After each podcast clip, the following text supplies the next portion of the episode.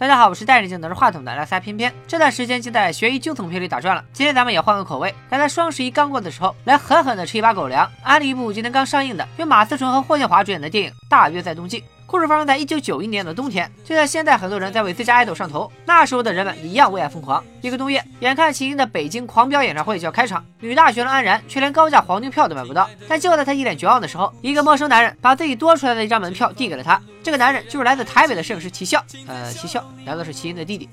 演唱会上人山人海，而齐笑的目光却随着手中的镜头一起定格在了大声呼喊的安然身上。从此两人就呃没什么联系了。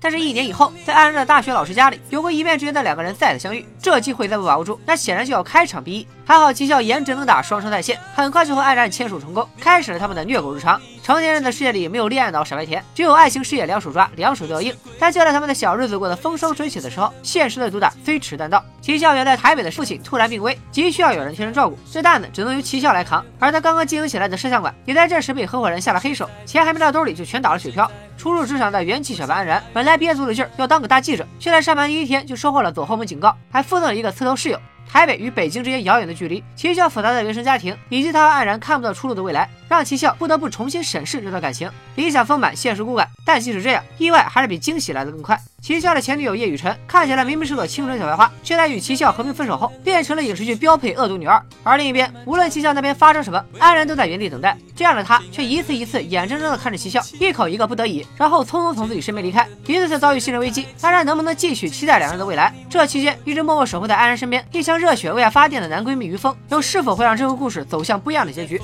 每个人都在妥协，每个人都有自己的无奈。这样的现实，也正应了电影里的冬日氛围。大约在冬季的片名，来源于齐秦的同名金曲。齐笑和安然相遇的场景，灵感也来自于现实中。一九九一年齐秦的北京狂飙演唱会，当经典的歌声响起，一个女孩挥舞起她的围巾，这一幕恰好被摄像机记录下来，保存至今。而在电影里，这个感情热烈的角色交到了金马影后马思纯手里。近年来越发低调的男神霍建华，则出演几次为现实折腰的齐笑，他将怎样诠释这个角色自带的忧郁气质？想想还真是有点小期待。不过最让我惊喜的是，预告片中居然还出现了史上最小金马女女配文琪的身影。看过的嘉年华里早熟又敏感的小米，和血观音里看似乖巧却又不天真的唐真，不少人可能已经把文琪和英语少女挂钩。但这次文琪饰演的小念是被安然的女儿，从预告片看来却是个古灵精怪的机灵鬼，感觉也是相当有戏。演员阵容不掉链子，主创团队更是一针强心剂。导演王文明的电影之路起步于大师杨德昌的电影工作室，从助理一步步做到副导演。他从杨德昌身上学到的不仅仅是多部电影打磨出来的制作技巧，还有几十年如一日对电影的敬畏之心。再来说说电影的摄影指导李平斌，说起这个名字，因为大家没什么印象，但提到他的摄影作品《女人四十》《花样年华》《刺客聂隐娘》等等，哪个拎出来都能让人献上膝盖。去年持续刷屏的《后来的我们》也是由他负责摄影，有这样文艺片、商业片都能 hold 得住的大神坐镇，是不是觉得更放心了？而在音效方面，大约在冬季请来了《地球最后的夜晚》爆裂无声的声音指导李丹峰。电影中齐笑和安然的故事，从一九九一年延续到了二零一九年，近三十年的时间跨度，在音效上也都有体现。九十年代北京胡同里的歌哨声、老式自行车的车铃，以及老北京的京腔，都是那个年代的独有印记。而当时间线拉回现在，李丹峰又将北京车水马龙的现状，在音效上进一步刻画，在电影院里听来，这样的变化更加直观。可以说，《大爷在冬季》是用一部电影演绎了齐秦金曲中的遗憾，因此电影的音乐歌单也充满怀旧气息。